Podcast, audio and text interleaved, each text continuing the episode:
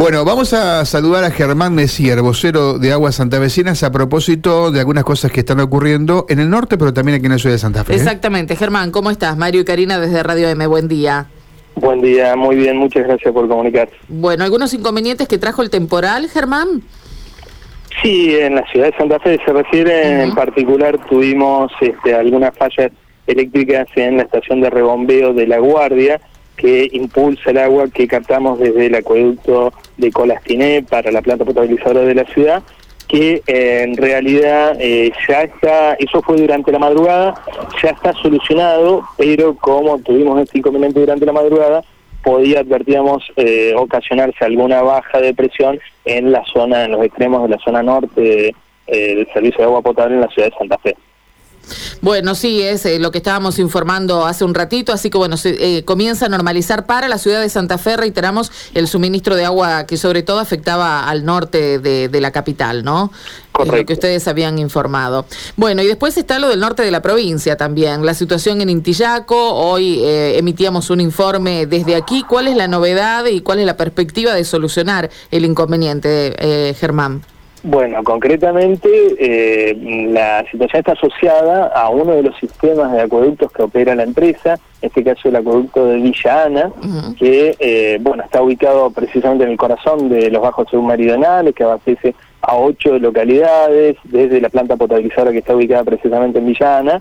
y que eh, hace unos días, una semana atrás, se había detectado, un poco más de una semana atrás, una falla eh, que había que ubicarla con toda la complejidad que representa, eh, en este caso, este acueducto que eh, tiene más de 150 kilómetros de extensión y que está paralelo a la ruta provincial número 3,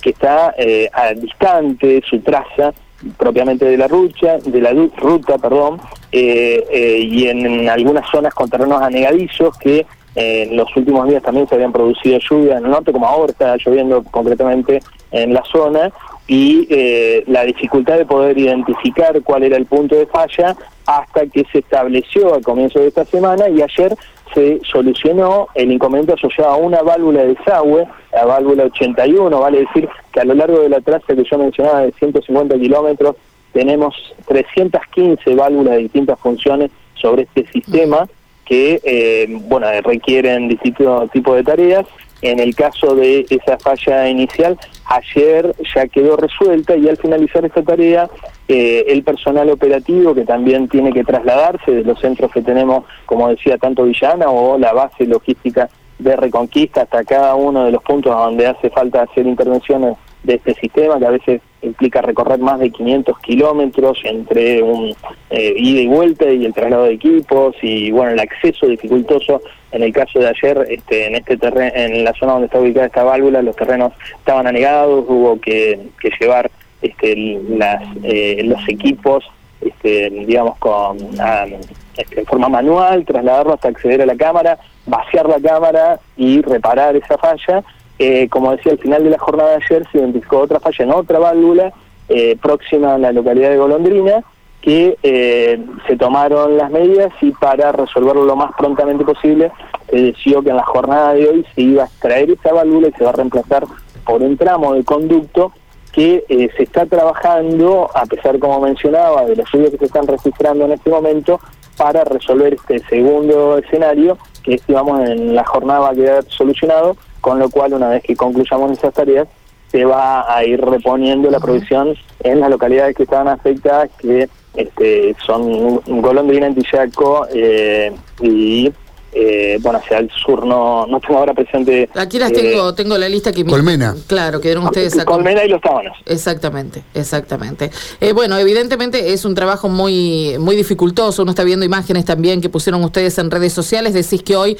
probablemente puede estar subsanado el inconveniente. Sí, este segundo falla que se identificó ayer mismo cuando ya se había solucionado y creíamos que, que ya podíamos estar superando esta contingencia, eh, apareció esto y lo que se resolvió, como decía, para dar una pronta solución, directamente extraer la válvula que está en falla y reemplazarlo por un tramo de conducto que ahora tenemos eh, en ese lugar no terrenos anegadizo, sino las condiciones climáticas adversas por la lluvia. Claro, claro. Bueno, Germán, ha comenzado a bajar otra vez eh, los ríos, esto más allá de que eh, ustedes han tomado ya las precauciones cuando estaba incluso más bajo que ahora para lo que son las tomas, digo, vale reflexionar también en cuanto al consumo, ¿no? Priorizar, como siempre se dice, lo que es necesario y lo que no, tratar de evitar de desperdiciar agua en estas circunstancias. Sin duda que estamos, además de que estamos iniciando la temporada estival, el inicio del verano, donde como siempre decimos, además de los usos que hacemos cotidianos a lo largo del año,